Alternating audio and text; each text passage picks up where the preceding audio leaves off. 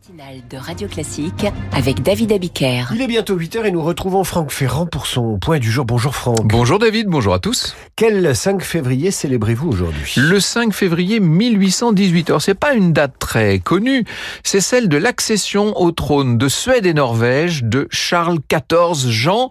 Vous dites mais qui c'est ça? Mais c'est Bernadotte, hein, le fameux maréchal de Napoléon.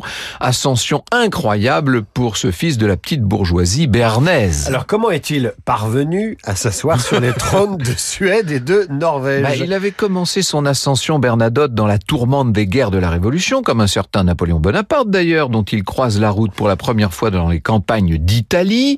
Dans la première campagne d'Italie, au moment du coup d'État du 18 Brumaire, Bernadotte ne soutient pas Bonaparte. Il faut dire que les relations entre les deux hommes ne sont pas bonnes. En 1804, il se rallie finalement au régime impérial et c'est comme ça qu'il est nommé maréchal d'Empire. Donc là, c'est la plus haute distinction possible. Pendant ce temps, plus au nord, euh, il y a tous ces problèmes de succession qui menacent la stabilité du royaume de Suède.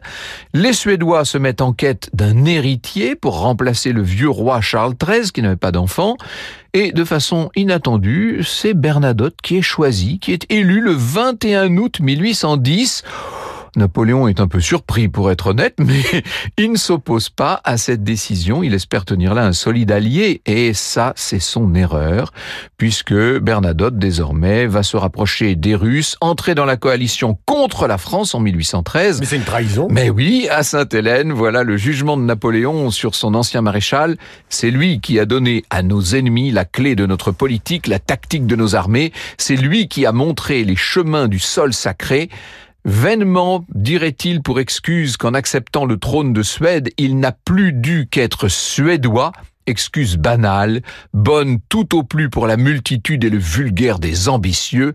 Pour prendre femme, on ne renonce point à sa mère, encore moins est-on tenu à lui percer le sein et à lui déchirer les entrailles. Quelle amertume chez Napoléon.